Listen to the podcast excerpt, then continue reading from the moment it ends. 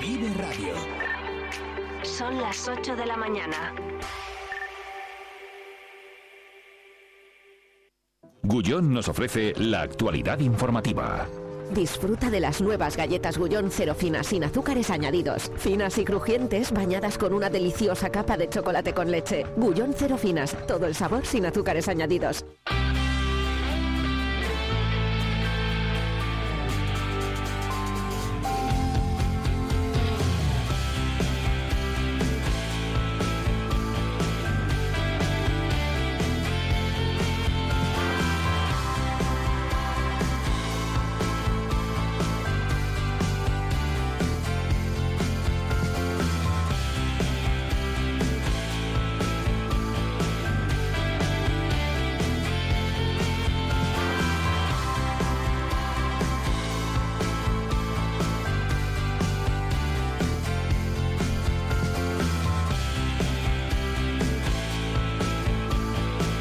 Un millar de tractores, ¿cómo están? Buenos días. Surgió ayer una PAC en Palencia menos verde y precios justos para el campo. Asaja, UPA y COAG alertaron de una de las peores crisis del sector y hubo cortes en las autovías A62, A67 y A231.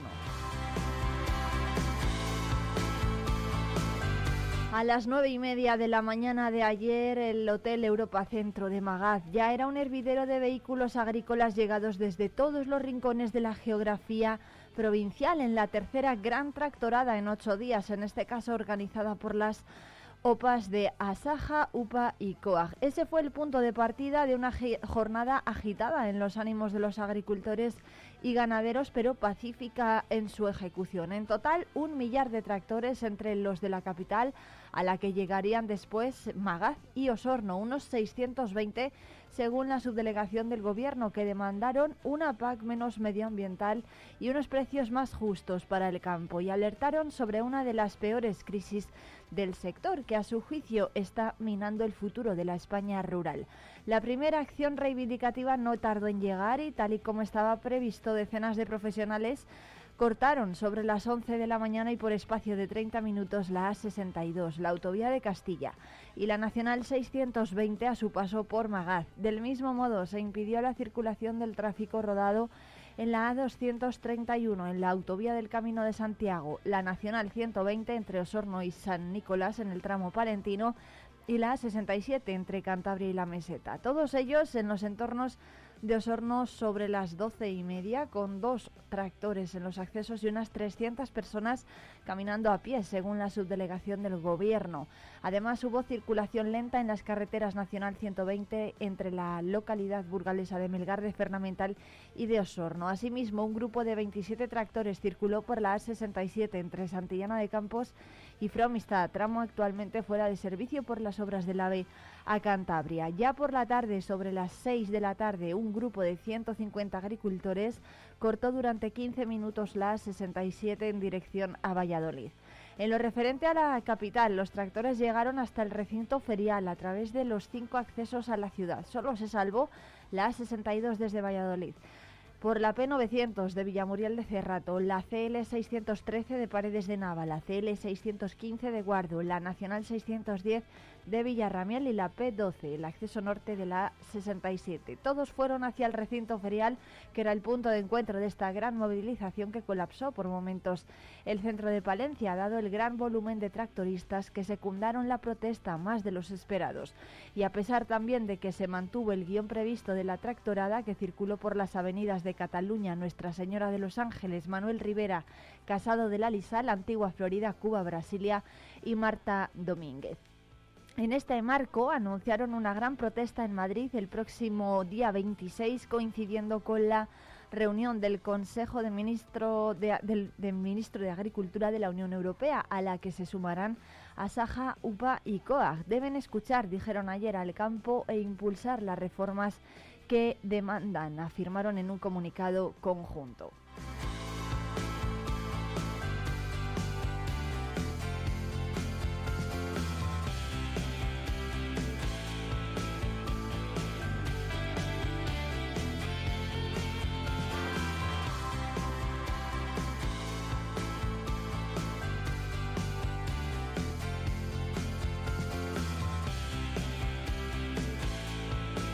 Precisamente el consejero de Economía y Hacienda y portavoz de la Junta, Carlos Fernández Carriedo, reiteró en su visita a Palencia ayer su apoyo a las tractoradas. Consideró que tienen toda la razón y sus demandas son legítimas, antes de añadir que tienen todo el apoyo del gobierno regional y el respeto siempre y cuando las protestas se celebren siguiendo la ley. Al igual que las OPAs, Fernández eh, Carriedo cree necesario y urgente que la Unión Europea flexibilice los requisitos medioambientales de la PAC. Solo piden que se les deje trabajar, dijo ayer Carriedo en Palencia. No quieren vivir de subvenciones, sino de la rentabilidad de sus explotaciones. Por otro lado, el PSOE de Palencia destacó la importante contribución del Gobierno al sector agrario, convirtiéndolo en uno de los principales beneficiarios de la gestión del Ejecutivo. En concreto, recordó el, Partido Socialista ayer que se han destinado 95 millones de euros a la PAC en Palencia, con 6.000 beneficiarios. También hizo referencia a la modernización de regadíos, los 27 millones de euros para el desarrollo rural a través de CEAGA y los 10 millones para compensar el aumento de precio de los fertilizantes en Palencia, que llegaron a 4.453 palentinos.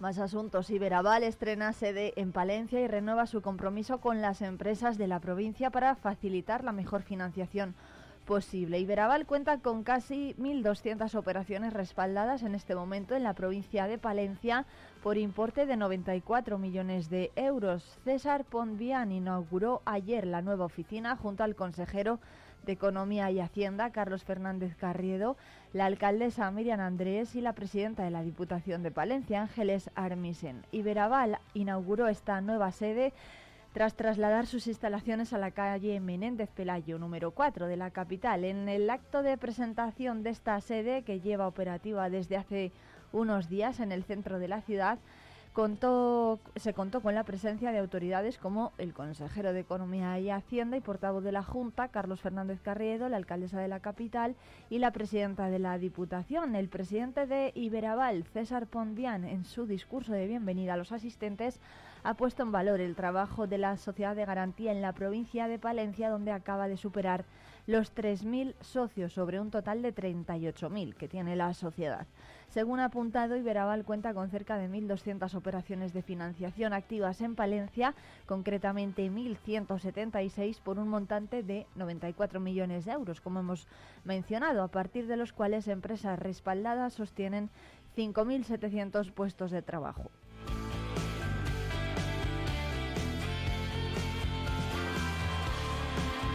En unos minutos, además, hablaremos en Vive Radio Palencia con Pedro Pisonero, el director general de Iberaval. Pero antes hay otros asuntos que contarles porque la presidenta de la Diputación de Palencia, Ángeles Armisen, se, ha reunido estos días con el vicerrector del campus de Palencia, Julio Díez Casero. La institución provincial tiene varios programas y convenios de colaboración con la Universidad de Valladolid que se renuevan cada año, entre ellos, por ejemplo, el Plan General para Actividades, el de Premios a Proyectos y más de más y el de mantenimiento y actividad de la Cátedra de Micología y proyectos de turnicultura para los próximos años. También las becas para licenciados a través de la FUNGE, de la Fundación General de la Universidad de Valladolid, o para el mantenimiento de la Universidad de, la, de Educación a Distancia.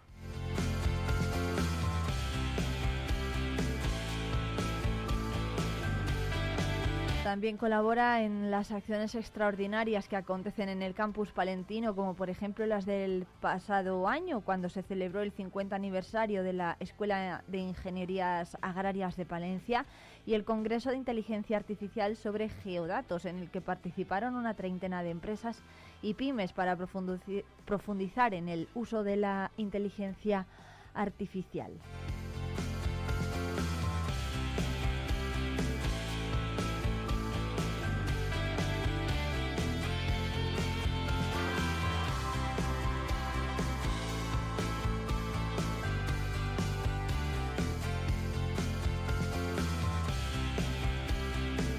Los alcaldes y concejales del Partido Popular en el Cerrato analizan la actualidad política y trasladan las trasladaron ayer las inquietudes y necesidades de sus municipios en una reunión con la Diputación. La presidenta Ángeles Armisen junto al secretario general Luis Calderón acompañaron a la presidenta de la Junta Comarcal del Cerrato, María José de la Fuente, en una reunión de trabajo con alcaldes y concejales de la zona para analizar y poner en común las necesidades y problemas de sus municipios. Armisen valoró la implicación y el trabajo que realizan los representantes municipales y pidió que no bajen los brazos ante posibles dificultades y señaló que si algo caracteriza al Partido Popular es el trabajo, la constancia y el servicio al ciudadano. María José de la Fuente informó a los representantes municipales acerca del presupuesto de la Diputación de Palencia para 2024, el documento que supera los 100 millones de euros por primera vez en la historia, con el compromiso de devolver a los pueblos las inversiones y los servicios que necesitan. Y por su parte, Luis Calderón agradeció a los alcaldes y a los concejales la labor que desempeñan en cada municipio cerca de los vecinos y siempre atentos a cualquier imprevisto.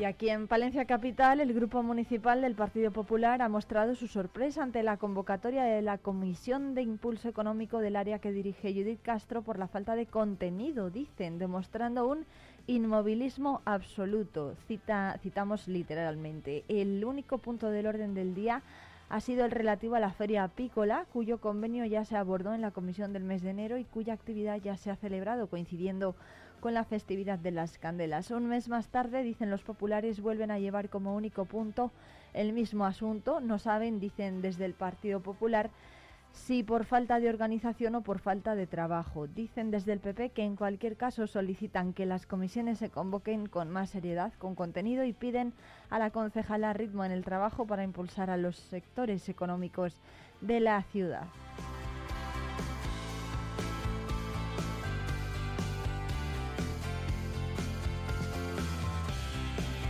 Dicen además que el concejal Fran Fernández ha informado a los miembros de la, misma comisión a través de un correo electrónico donde adjuntaba los folletos de las candelas y carnaval sin dar cuenta de los expedientes de contratación ni aportar información, simplemente para justificar. Dicen que informa a los miembros de la comisión antes de presentar la programación a los medios de comunicación, algo que según el grupo municipal del PP dificulta el trabajo de control a los concejales de la oposición. No saben los detalles, dicen, de los contratos, convenios o lo que el equipo de gobierno está pagando por cada actividad.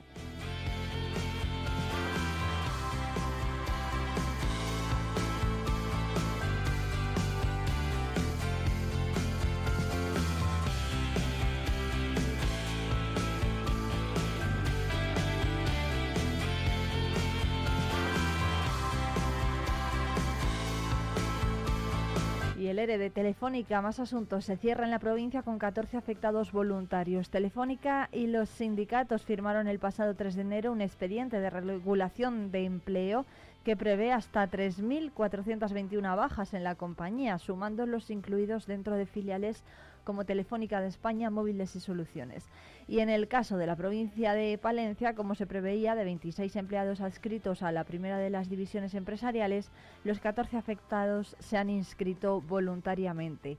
Saldrán todos si se les notificó la, la, resolución favorable, estando previsto su abandono definitivo de la empresa el día 29, según ha concretado David Gómez, el sector del sector de comunicación de UGT. Sindicato precisamente denuncia que la cifra de parados de más de 45 años es histórica en Palencia. UGT Palencia, tras analizar los datos registrados en enero, denunció que la cifra de personas desempleadas mayores de 45 años existentes en la provincia arroja un total de 3.828 en situación de desempleo. Es un número histórico de las cuales el 60% son mujeres. A la luz de los datos, el secretario provincial Gorka López manifestó su preocupación ante el aumento progresivo del desempleo producido en este colectivo. Según las cifras oficiales a, a las que se ha hecho referencia, en diciembre de 2005 el desempleo entre mayores de 45 años era del 18,5%, pasando al 20,95% en 2013 y siguiendo una tendencia al alza con un 33% al año siguiente para llegar al 54% de este año. Gorka López ha apuntado que este máximo histórico está indicando las mayores dificultades a las que se enfrenta este sector de población para retomar su carrera profesional y encontrar empleo.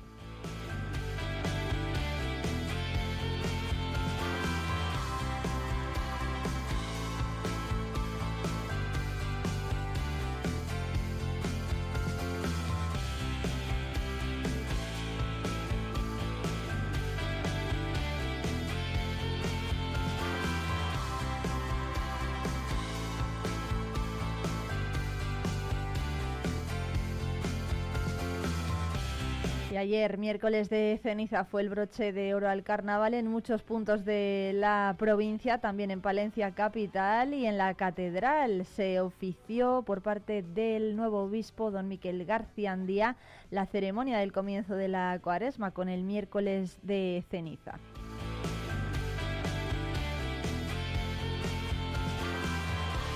Y más asuntos. La Junta ha denegado el permiso para una planta de biogás en Reynoso. La Consejería de Medio Ambiente decidió, tras la presentación por parte del Ayuntamiento de la localidad cerrateña de un informe técnico que determinaba la incompatibilidad urbanística del proyecto, esta decisión de negar el permiso para la instalación de esta planta de biogás. La Consejería de Medio Ambiente de la Junta publicó en el Boletín Oficial de Castilla y León del martes una orden por la que se acuerda poner fin al procedimiento de autorización ambiental iniciado por Biogás Cerrato para construir una planta de producción de biometano a partir de la digestión anaerobia de residuos orgánicos, ubicada en Reynoso de Cerrato, y archivar así las actuaciones relativas al mismo. Tras una fase de subsanación de la documentación presentada por la empresa, se inició el trámite de información pública con, una con la publicación del anuncio correspondiente en el Bocil y en el tablón de anuncios municipal el 16 de enero. Con fecha 24 de enero, el ayuntamiento remitió al respecto el informe técnico de incompatibilidad urbanística de fecha 16 de agosto de 2023, solicitando que se pusiera fin al procedimiento y se archivaran las actuaciones. Así, el 31 de enero, la Dirección General de Infraestructuras y Sostenibilidad Ambiental emitió un informe propuesto para poner fin al procedimiento de autorización ambiental iniciado por la empresa aspirante, publicado ahora en el Bocil. La plataforma ciudadana Stop Biogas, recordamos, lo mencionamos también ayer aquí en Vive Radio Palencia, reunió 400 firmas en oposición al proyecto. Recordó ayer también, a pesar de que oficialmente se ha procedido al cierre del procedimiento de autorización ambiental, que quieren recordar que el plazo para presentar alegaciones al proyecto finaliza el 26 de febrero y quienes aún deseen aprovechar y plantear otras nuevas tienen oportunidad de hacerlo.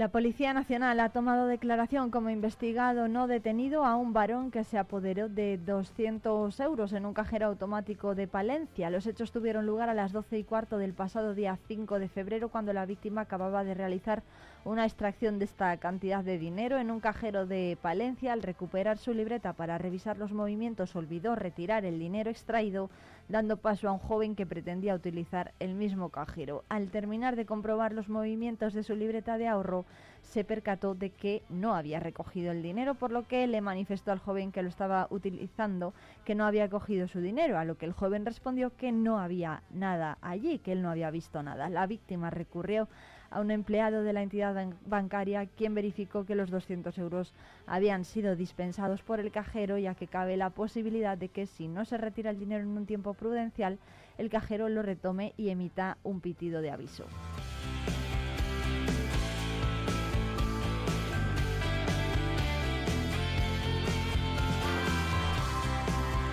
Y Jalen Hunt suma manos para el Thunder Palencia. El club colegial anunció ayer la incorporación al escolta del escolta estadounidense de 191 centímetros y 25 años de edad. Llega del Pisteri griego con el que ha promediado 15 eh, puntos, 1,5 rebotes y 2,2 asistencias. Es el chico nuevo en la oficina del Thunder Palencia que a la vuelta del parón se enfrentará al tramo más importante de la temporada y lo va a hacer con un efectivo más.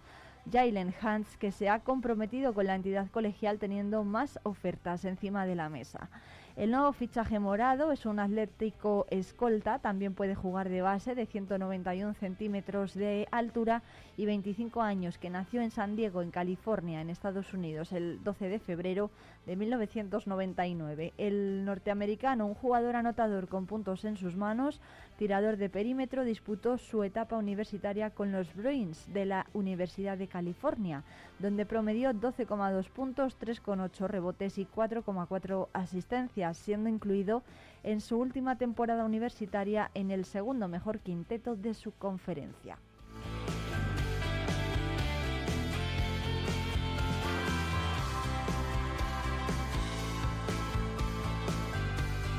Y ayer en el Salón de Plenos del Ayuntamiento se presentó el Campeonato de España Máster de Piscina de Salvamento y Socorrismo con la presencia de Orlando Castro, concejal de Actividad Físico-Deportiva y Salud, Ana Domínguez, directora de Eventos y Gestión de la Real Federación Española de Salvamento y Socorrismo, y Alberto Retuerto, secretario general de la Federación de Castilla y León. Campos Góticos acogerá este fin de semana el primer campeonato de España Máster que se va a celebrar en Castilla y León. Habrá récord de participación con más de 200 socorristas procedentes de 13 comunidades autónomas diferentes. En total se van a dar cita a 33 clubes, 5 de ellos de Castilla y León, 37 socorristas y uno de Palencia, el club OCA SOS, que por cierto es uno de los más importantes, siendo campeón de España Máster en la Liga Española de Clubes.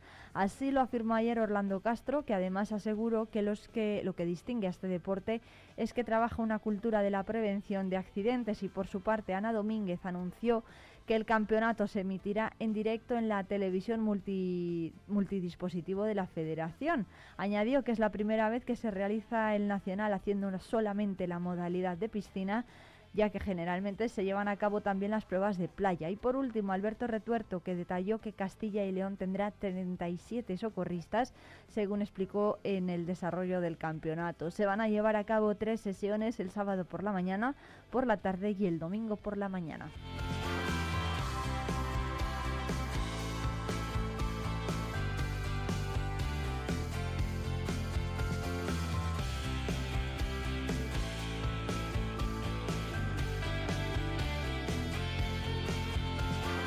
En las últimas votaciones del trofeo Urco Otegui, esta semana la afición palentina votó que votó a través del perfil X, antiguo Twitter, como los medios de comunicación palentinos eligieron a Isaiah Piñeiro como el jugador más destacado de todos los del conjunto, sumando cinco puntos para la clasificación general, en la que recibía el 76% de los votos de los aficionados. En la segunda posición de la jornada está Ances Pasekniks, que era elegido por el 11% de los aficionados, sumando dos nuevos puntos, mientras que Camba recibía el 10% de las votaciones, sumando un punto más para la clasificación.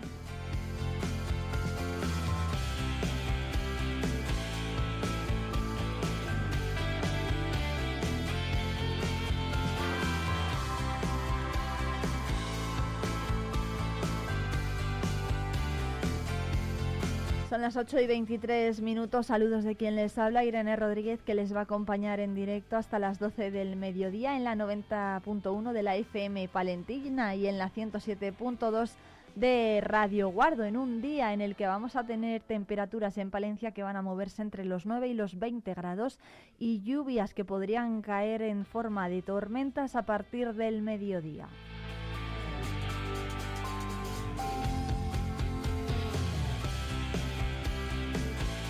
Más al norte, en puntos de la montaña palentina como Guardo, precisamente serán valores similares los que tengan de entre 5 y 15 grados de máxima y también habrá posibilidad de tormentas, sobre todo a partir de las 12 del mediodía. Durante la mañana en ambos puntos los cielos van a permanecer cubiertos.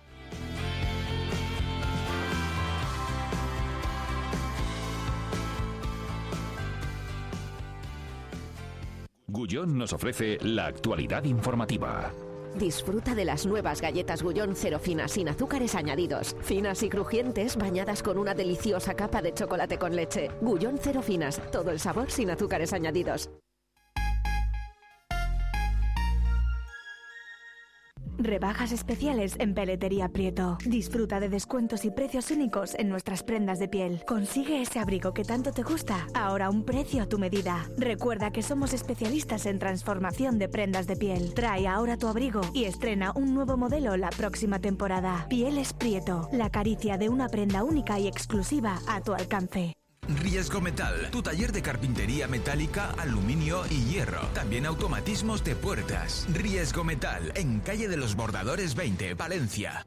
Cerrato por vacaciones. Descubre los 40 pueblos de esta comarca palentina. Déjate sorprender por lugares singulares y únicos. Viaja en el tiempo a través de sus barrios de bodegas, algunos con más de 500 excavadas, o visita el mejor centro de enoturismo de España. Conoce sus secretos en el Museo del Cerrato Castellano. Y todo ello aderezado por una oferta enogastronómica de calidad. Cerratopalentino.es. Saborear lo auténtico. Talleres Multimarca Iván te ofrece la tranquilidad de dejar tu vehículo en manos de profesionales. Si buscas un vehículo de ocasión revisado y certificado, visita nuestra exposición. Talleres Multimarca Iván, en calle Alfareros 8.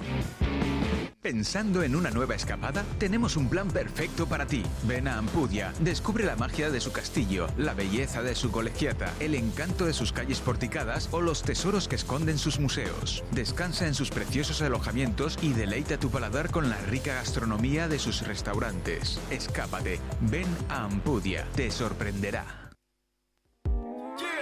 Vive la información con Vive Radio Palencia, con Irene Rodríguez.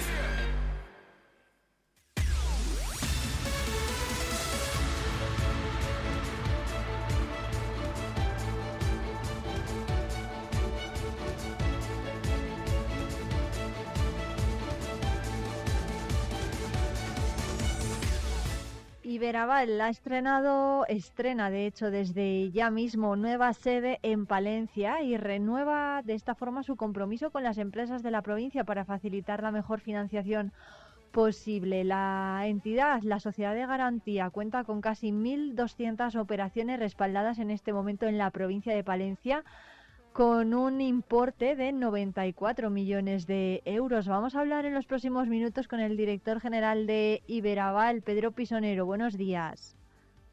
Muy buenos días a todos. Muchas gracias por atendernos. ¿Qué va a suponer, sobre todo para las pequeñas y medianas empresas de Palencia, que Iberaval abra esta nueva sede en Palencia? Bueno, primero de nada los agradecidos somos nosotros eh, y la verdad es que tenemos cierto cierta excitación por ver cómo nos va a funcionar eh, esta nueva sede que tenemos en planta calle de Palencia.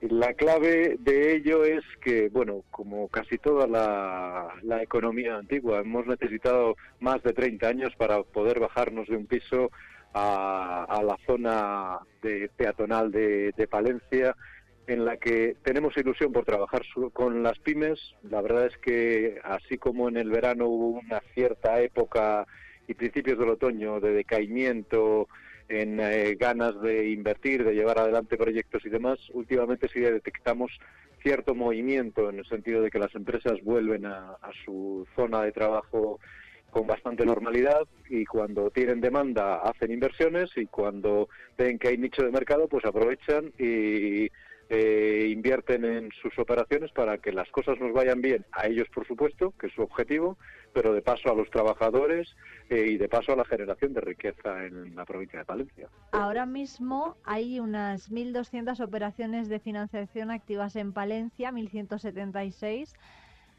¿Cómo son estas eh, operaciones? ¿Qué tipo de proyectos son los que más solventan o tratan de solventar en, en Iberaval? Y sobre todo no sé si son proyectos de futuro. Bueno, en general, eh, de las 1.200 operaciones del año pasado se hicieron 300 operaciones aproximadamente, no es un número exacto, pero muy aproximado del volumen de financiación que se hizo. Esto nos dice dos datos. Primero, que las empresas eh, siguen en su ritmo de inversor. Nosotros llevamos los últimos años con crecimientos muy significativos, cerca de los dos dígitos eh, en Palencia el año pasado y por encima de los dos dígitos en los cuatro últimos años. ¿Eso qué significa? Pues que las empresas tienen actividad. Al final, la, la financiación no deja de ser más que la sangre que corre por la vena de las empresas. Eh, sectores que en los que estamos operando, prácticamente todos. Somos una réplica de la actividad que hay en cada una de las, de las provincias. Lógicamente el sector servicios es uno de los más importantes, pero en Palencia no es baladí el sector de obra pública, construcción y promoción de viviendas. Es un sector que está funcionando razonablemente. Lógicamente toda la parte industrial en menor medida que, que la anterior, pero en general pocos sectores podemos ver con déficit de, actividad significativo, quizás el comercio y algún otro. Hay una de las, eh, bueno, eh, ni que decir cabe, ¿no? Que las pymes son mayoría en toda Castilla y León, también en Palencia y también los autónomos. En Palencia se han perdido 95 en el último año y una de las demandas que tienen es el exceso de burocracia, ¿no? No sé si desde Iberaval se trata de, em, pues, solventar un poco todo esto, lo que tiene que ver con eh, la tramitación excesiva de documentos y cómo se les facilita a los emprendedores que puedan poner en marcha su negocio. Bueno, la verdad es que en nuestro caso eh, es verdad que pedimos documentación, no nos vamos a, a, engañar, pero en general es una documentación bastante comedida. ¿Cuál es el planteamiento para proyectos nuevos que se van a crear? Que venimos haciendo significativamente número de proyectos nuevos, aunque no lo parezca. Eh, se mantienen proyectos nuevos. La clave es conseguir la financiación. Un proyecto nuevo no tiene trayectoria, no es fácil, no tiene tampoco bienes que lo respalden, no es fácil conseguir financiación para ese tipo de proyectos y nosotros decimos que en ese sentido somos muy abiertos a la hora de, de aprobar proyectos. No todos los aprobamos, pero el gran grueso es cierto que encontramos una solución para darle, para darle salida. Por tanto, primero, hay proyectos nuevos. Segundo, sigue habiendo inversión. Es verdad que hay menos inversión que antes. Tercero, la actividad económica sigue siendo potente. Eh, y en cuarto lugar, a mí me parece también relevante transmitirlo. Quizás a largo plazo puedan aparecer problemas. Nadie, nadie pone en tela de juicio que eso pueda ocurrir. Pero a corto plazo lo que vemos es unas previsiones de crecimiento, eh, tanto en la actividad como en el empleo incluso. De hecho, uno de los problemas más gruesos que ven las empresas son eh, encontrar personas para sus, para sus puestos de, de trabajo y eso es un indicador de que la actividad no está marchando mal. ¿Podría marchar mucho mejor? Sí, claro. Sin ninguna duda podría marchar mucho mejor. Eh, pero lo cierto es que las cosas marchan razonablemente bien y con bastante sensatez desde nuestro punto de vista. Bueno, hay, mm, hay un sector que está mm, sacando a la calle sus reivindicaciones en, este, en estos días, es el sector del campo. También trabajan desde Iberaval con este sector y no sé si han podido pues palpar un poco cuáles son sus reivindicaciones y cómo se les puede ayudar desde Iberaval o qué tipo de, de proyectos avalan del sector del campo. Eh, nosotros trabajamos con empresas y, como digo, replicamos más o menos la actividad que tenemos. En el sector del, del, campo, nosotros no solo es un sector que nos resulta atractivo, sino que tenemos muchísimo interés en poder eh, trabajar con él. El sector del campo, dependiendo de cada uno de los eh, cultivos o de la producción agropecuaria que se realice, tiene una situación mejor o peor. Creo que sus reivindicaciones no tienen mucho que ver eh, con, eh, con aspectos de financiación y demás que lo suelen tener. Vienen por otras vías muy sensatas, por cierto, los planteamientos que ellos, que ellos están haciendo. Pero desde el punto de vista naval, encantados de poder trabajar con este sector, puertas abiertas, eh, sí probablemente transmitir solidaridad a algunos de los sectores, sobre todo eh, de los sectores ganaderos, que es verdad que es donde más problemas están, se están concentrando, pero insisto, cuando alguien quiere sacar para adelante y los agricultores están hiper comprometidos con su actividad, nosotros estamos detrás para respaldar. ¿Cuál es la sensación de los em, pequeños empresarios, de los empresarios que trabajan con ustedes en Iberaval en Palencia, precisamente? No sé si eh, pues se tiene también esta percepción de que evidentemente se continúa con las inversiones, aunque hayan descendido ligeramente, según apuntado. Eh, efectivamente. Bueno, eh, primero de todo, eh, aunque en, España y los castellanoleneses también lo somos, somos muy escépticos con las estadísticas, las estadísticas de verdad funcionan. Y las estadísticas, y Iberaval maneja en torno a 6.000 financiaciones al año, da una idea de si las cosas mejoran o empeoran.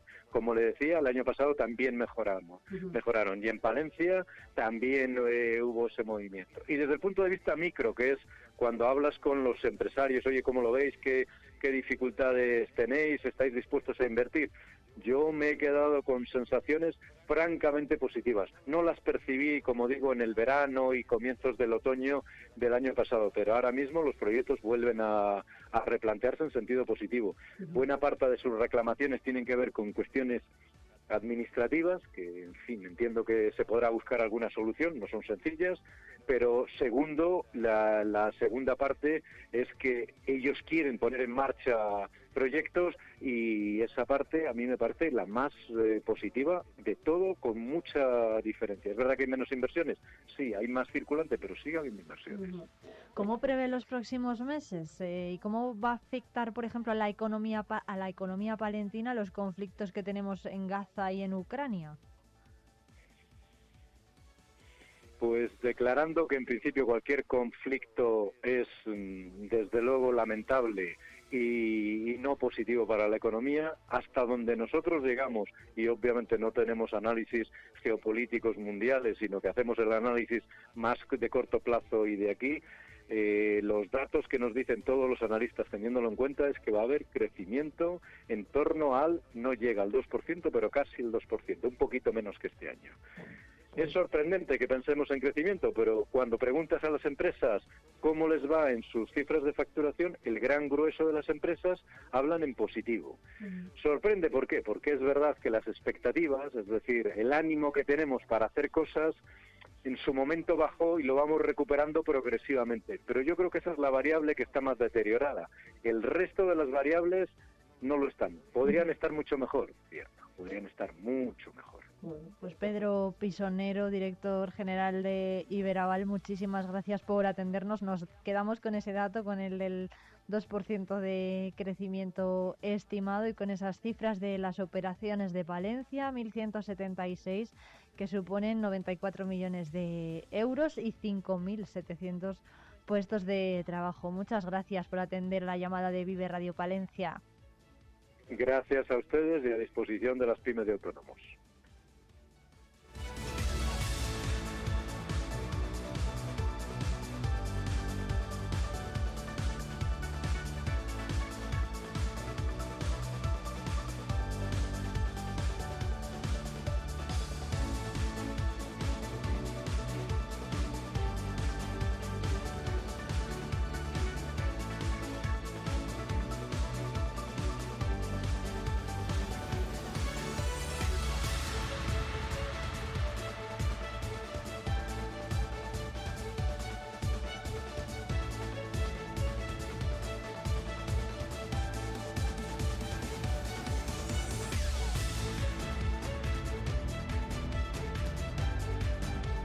8 y 38 minutos de la mañana, si llegamos a este punto, ya tenemos a los tertulianos de este jueves aquí en la mesa, Emilio Negro y Luis Muñoz. Buenos días. Buenos días. Buenos días, Irene. ¿Qué tal estamos? Muy bien. Bueno, hemos conocido, no sé si Emilio y Luis tienen tractor, pero ayer hubo mil, alrededor de mil tractores, ¿eh? surcando las calles de Palencia en esa nueva tractorada, es la, ha sido la más numerosa de las que se han venido celebrando en los últimos días, pero había otra noticia, precisamente la que abordábamos ahora, esa nueva sede de, Iberaval, que es una entidad pues muy importante para el apoyo económico de empresas, pymes, autónomos, proyectos empresariales de emprendimiento y tiene nueva oficina, está en la calle Menéndez Pelayo número 4 se calcula que en total ha mm, abarcado, ¿no? ha apoyado proyectos por valor de 94 millones de euros, proyectos en los que trabajan más de 5.700 personas y advertía ¿no? de Pedro Pisonero de que a pesar de la mala situación que a priori estamos viviendo a todos los niveles, pues la inversión no ha dejado de generarse. No sé cómo lo ven Emilio y Luis. Bueno, pues lo primero es felicitar a la, entidad por esta por la apertura de esta nueva, de esta nueva oficina. Eh, y luego yo creo que también, eh, y felicitarles, además de abrir esta nueva oficina, es felicitarles por su gestión. Yo creo que esta entidad mm, es un ejemplo de éxito de colaboración público y privada que tiene una financiación importante de la Junta de Castilla y León, etcétera, y el fin sobre todo es, promover la inversión, etcétera, y, y ayudar. Entonces eh, es, es, una labor muy importante la que se hace desde Iberaval.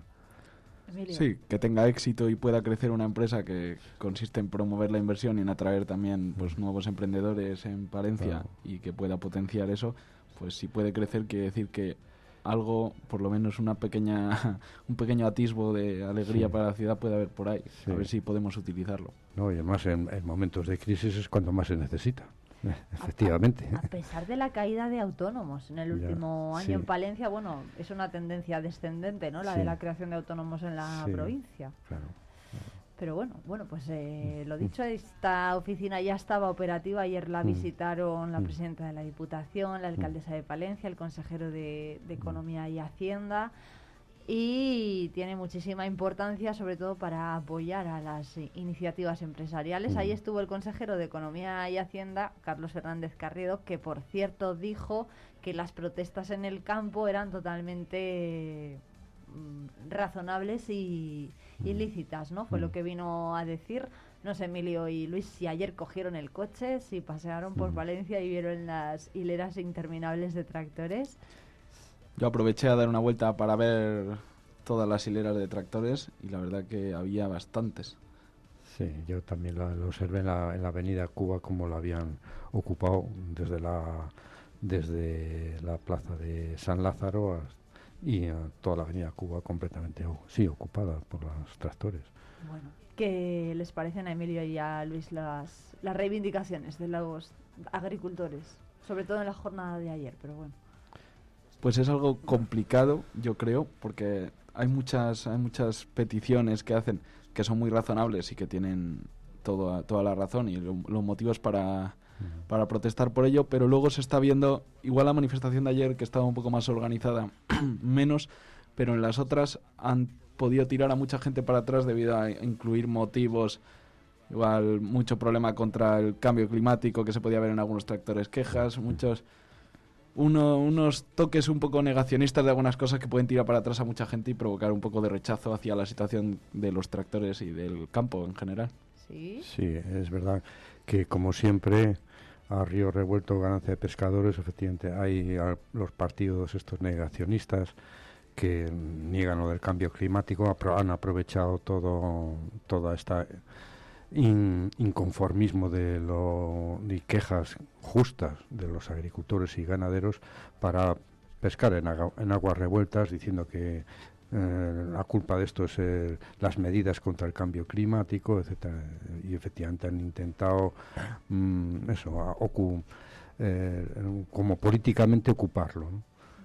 Bueno, hay que decir que Yo creo que, pero también la reacción de los agricultores y las asociaciones ha sido rápida, diciendo y, y sacándoles fuera de, de, estas reivindicaciones, ¿no? A este partido y eso ha sido eso ha sido importante, porque si no eh, si lo ocupa un partido político de extrema derecha, etcétera, pues esto es que al final queda deslegitimado sus reivindicaciones. Es que es, es, hacerles mucho daño. Si de verdad quieres ayudarles, de verdad cállate. Si de verdad quieres ayudarles.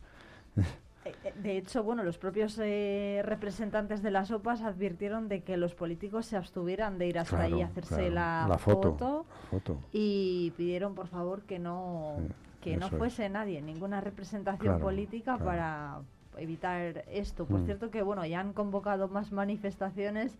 Habrá una protesta en Madrid el próximo 26 de febrero y además hoy en el Ministerio de Agricultura a nivel nacional mm. se reúne el ministro, Luis Planas con los representantes de las OPAs. ¿Qué piensan Luis y Emilio que va a salir de esa reunión?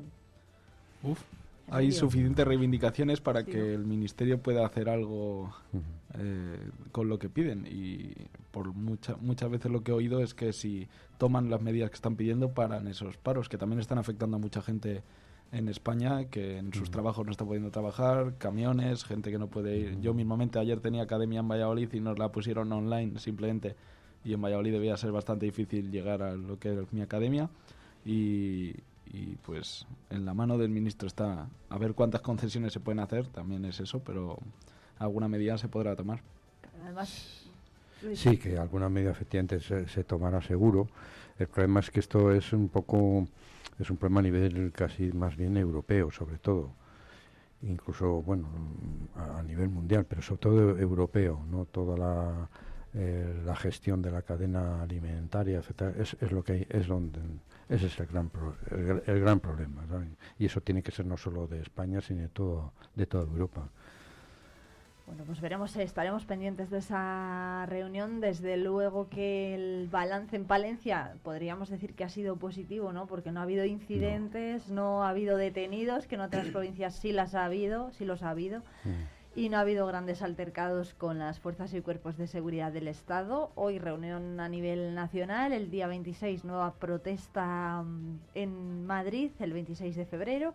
Y hay más asuntos porque estos días hemos asistido, por ejemplo, ahora que hablaban Emilio y Luis de la clase política, hemos asistido a la gala de los Goya. En la gala de los Goya, lo habrán escuchado, Pedro Almodóvar respondía a Mm. unas declaraciones de Juan García Gallardo porque Juan García Gallardo dijo, pues no sé, horas antes de los Sí. premios de los Goya, que los eh, directores de cine, cineastas, productores, eh, todos los representantes del cine español eran unos señoritos que solamente pues, querían dedicarse a captar eh, subvenciones. Pedro Almodóvar le respondió en la gala que esas subvenciones se devolvían con creces al Estado y García Gallardo siguió respondiendo en Twitter a través de un hilo eterno que además eh, bueno pues todos los lo podemos eh, lo podemos consultar ¿eh? porque sigue por ahí publicado y bueno él lo que vino a decir García Gallardo le respondió que mm, que no se refería a todos y cada uno de los cineastas españoles sino que eh, solamente pues hoy que había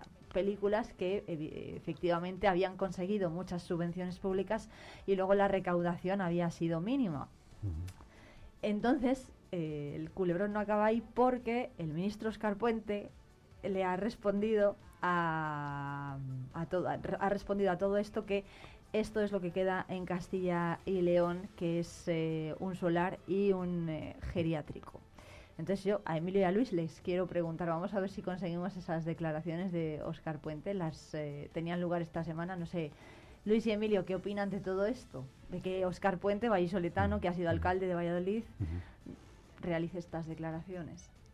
Que igual debería tener más Ah. cuidado con las palabras que dice y más desde la posición en la que está, que podría utilizarlo para trabajar por, ya no digo por Castellón, por su ciudad, por la que se supone ha trabajado durante bastantes años y, y tener más cuidado con lo que dice, que puede no venirle bien a Castilla y León, no hacerle un gran favor.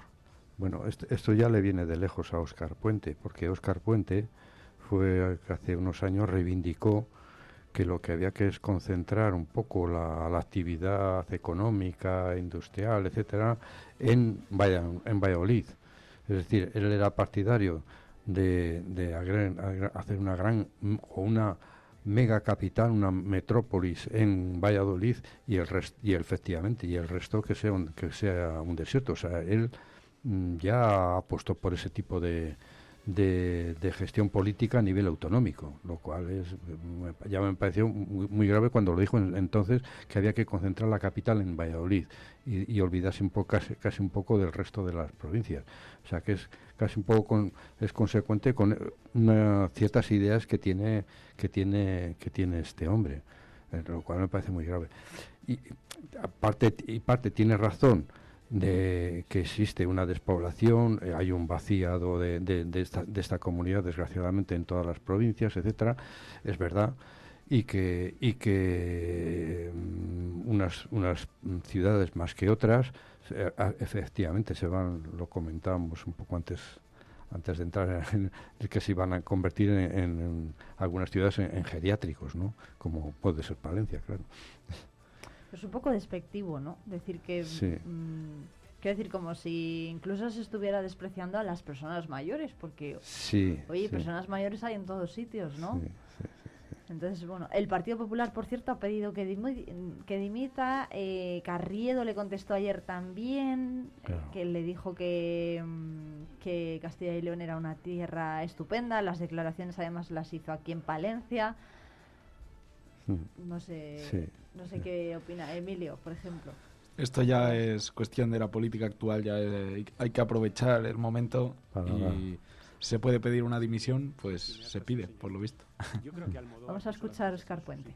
No, no sé si, de alguna manera, no sé si acertó, porque yo creo que lo que buscan es foco, eh, básicamente. Buscan ser el centro de atención pero, en fin, yo, yo creo que hay que tener un respeto por la cultura, hay que tener un, un respeto por lo que la cultura significa para nuestro país. ¿no? Y, la fiesta de los Goya, pues fíjese, en el, en el ámbito territorial de Castilla y León es el evento cultural más importante que jamás ha tenido lugar en nuestro territorio. ¿no?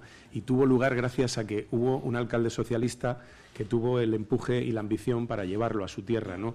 Lamentablemente, eh, ahora lo que queda allí es gente que califica la cultura de, a, los, a, los, que integran la cultura de señoritos, de paniaguados, eh, gente sin ambición, gente que bueno, pues lleva condenando a Castilla y León a la despoblación, a ser un desierto demográfico, a ser un geriátrico a cielo abierto.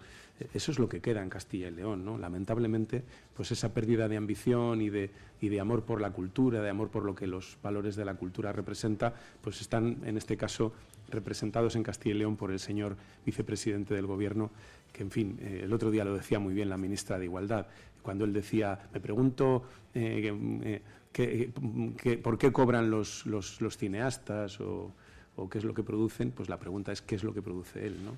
Y cómo se gana el sueldo, ¿no? Bueno, podemos preguntárselo también a los oyentes si creen que lo que queda en Castilla es, un geriátrico a cielo abierto en el 669 2278 75 nos lo pueden hacer llegar a través de un mensaje de WhatsApp o de una nota de voz es cierto lo que decía Oscar Puente de los Goya, ¿no? Al final se han celebrado en Valladolid porque hubo un alcalde socialista que, apostó por esto, que es un evento, bueno, yo creo que es uno de los grandísimos eventos de, del año a nivel nacional y es un escaparate importantísimo. Bueno, no sé si Emilio y Luis quieren añadir algo más, porque yo tengo muchas cosas aquí que contarles. Por cierto, hay una noticia que hemos conocido en las últimas horas. La Policía Nacional ha detenido a un hombre en Palencia y a su mujer como presuntos autores de un delito de abandono de menores. Fueron localizadas dos menores semidesnudas y sucias de 6 y 8 años en un supermercado cuando iban a comprar comida. Las niñas faltaban al colegio desde mediados de enero. Vivían en condiciones de absoluta insalubridad y la Policía Nacional ha detenido a este matrimonio como presuntos autores de este delito, abandono de menores. El padre mandó a sus hijas de 6 y 8 años semidesnudas a comprar comida y todo se produjo el día 10 de febrero, eh, cuando la responsable de un supermercado puso en conocimiento de la policía que dos menores estaban circulando por las instalaciones de esta manera y la Policía Nacional fue hasta allí y las niñas estaban siendo atendidas por personal del supermercado. Constataron su estado, suciedad, semidesnudez, abandono y se procedió a su traslado a comisaría para continuar con las investigaciones. Cuando se las atendió, se las facilitó también ropa de abrigo y tras localizar el domicilio de las mismas, la policía se trasladó a la vivienda donde se pudo comprobar el estado de la misma y que se encontraban en un absoluto estado de insalubridad, con basura, suciedad, se había, bueno, había incluso presencia de insectos por las condiciones de suciedad que había en el interior de la vivienda. Luis y Emilio. Pues, oye, es una, una tristeza enorme lo que produce que se den, que se den estas circunstancias en, en algunas familias. Mm, claro, esto me recuerda a veces lo que parece que, habíamos superado de, la, de esa España profunda, negra, etc. Y de repente nos salta a, las pantallas esta, esta, esta sociedad, esta negrura de, lo que a veces pasa. Sí que me gustaría también felicitar a las empleados de la, del supermercado, o sea, eh, esa sensibilidad que tuvieron rápidamente de denunciar y darse cuenta, eh, no tener una actitud pasiva, decir, no, estamos aquí a, nuestro trabajo y me da igual la persona que entre que salga, sino que han tenido esa, esa sensibilidad para, para darse cuenta y, y, ver que eso no era, no era muy normal el aspecto de, de cómo iban las, las niñas. Mm. Sí, y que esperemos que a partir de ahora pues la situación pueda mejorar de esas niñas y que tengan una vida, pues eso, una vida mejor, Tremendo, tremendo, tremenda la historia. ¿eh? Bueno, hoy tenemos pleno, son las 9 menos 5, se nos va a acabar el tiempo. tenemos pleno en el ayuntamiento, seguro que recuerdan los oyentes la historia de Ricardo Carrancio, que fue condenado por insultar y golpear en el paseo del salón a una persona con discapacidad. Sonia Lalanda, la portavoz de Vox en el ayuntamiento, ya dijo que no lo pues que alguien así no merecía representar a los ciudadanos. Estaba bastante enfadada cuando se enteró de esto, nos lo dijo aquí en Vive Radio y Ricardo Carrancio ha dicho que no va a entregar su acta de concejal. Veremos a ver, no sé si Emilio y Luis piensan que va a aparecer en el pleno del ayuntamiento. Pues no sé, no tengo Porque en el de la Diputación no estuvo. No tengo ni idea si va a aparecer, pero yo creo que sí que debía de resolverlo cuanto antes su situación. Yo creo que cualquier mm, eh, representante político tiene que dar eh, a dar una imagen de ejemplaridad. Es que no, no se puede permitir en, ningún político, en nadie, eh, cuando está representando a una ciudadanía Mm, eso, ese tipo de comportamientos yo creo que mm, efectivamente debería dejar el acta de inmediatamente, no sé. Bueno. Izquierda Unida Podemos va a presentar una moción en la sesión de hoy para reprobar al concejal de Vox y pedir su dimisión. No sé si, bueno, de momento no ha salido apenas eh, Ricardo Carrancio en los medios, no ha querido tampoco pronunciarse, nadie sabe muy bien pues cómo, qué va a hacer, ¿no? No sé, Emilio, por ejemplo, qué, qué opina de esto. Sí, creo que está usando un poco la teoría de no hablar de ello a ver si se olvida. Se pasa. y no sé yo qué tal está saliendo, pero desde luego que espero que si hay esa moción, no sé, según las declaraciones de Sonia Lalanda, creo que incluso debería apoyarla. Si dijo que, que no era digno de un representante público y que no, se lo, no, no lo merecía, pues veremos cómo, mm. cómo habla de esto. Publicaba el otro día Diario Palentino que el propio Ricardo Carrancio decía que está deseando que, que llegue el jueves ¿eh? para dar explicaciones a los ciudadanos sobre unos hechos que se remontan a más de ocho años atrás y que están relacionados con haber sido un representante vecinal que ha luchado por una normativa de ocupación de la vía pública y por reivindicar la accesibilidad para todos los ciudadanos. Veremos a ver qué dice en el, en el Pleno. Emilio y Luis, vamos a terminar con una historia. Ayer fue San Valentín, no sé si Emilio y Luis lo celebraron, pero yo leí una noticia que pone los pelos de punta porque un matrimonio holandés, el formado por el ex primer ministro de Holanda y su mujer, pues eh, murieron juntos. Después de 70 años de matrimonio, el ex primer ministro holandés, que tiene un nombre que no voy a pronunciar porque es muy complicado, y su, y su esposa de 93 años se sometieron a una eutanasia doble. La pareja de ancianos había solicitado que se les practicara hacía tiempo y al final la muerte asistida tuvo lugar el pasado 5 de febrero después de pasar todos los filtros médicos y bueno todos los trámites que se que son necesarios en esas situaciones. Lo habían solicitado porque él había sufrido una hemorragia cerebral en 2019 y ella tampoco estaba pues estaba en un delicado estado de salud. Y bueno, es una práctica la de la eutanasia en pareja cada vez más, solicitada en Holanda, que eh, el año pasado registró 9.000 eutanasias en total, 29 de ellas fueron dobles. No sé qué les parece esta historia. Pues puedo entender la práctica de la eutanasia en pareja dentro de la eutanasia y dentro de lo más acertado o no que le pueda parecer a cada persona, porque al final en personas así mayores y que yo están viviendo juntas desde hace eso, 70 años como este caso y que lo hacen todos juntos, que muchas veces se requieren el uno del otro porque eso, uno es la cabeza del otro y uno es el cuerpo del otro, por así decirlo, pues en situaciones como estas veo más entendible la eutanasia en pareja que la eutanasia individual, por así decirlo. Sí, sí, la verdad es que todos hemos, vamos, eh, hemos sido testigos de experiencias de, personas mayores que se han quedado viudo o viuda y, el que se queda eh, es un sufrimiento, lo hemos conocido, es un sufrimiento continuo eh, en que su vida ya deja de tener sentido cuando le falta la, otra persona. Claro, la, la, vida en pareja, cuando dura tantos años, pues es una simbiosis que es como de repente, efectivamente, te quitan un brazo, te quitan algo y, te quedas con un vacío Mm, durísimo, encima con la dureza que es ya la, propia vejez, ¿no? Y encima esa ausencia y esa soledad que es eh, que es mm, que se sufre mucho, ¿no? Que sufre muchísimo.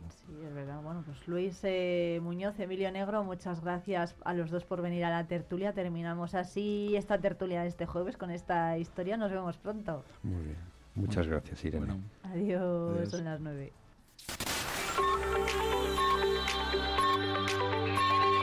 Vive Radio. Son las 9 de la mañana. Valencia 90.1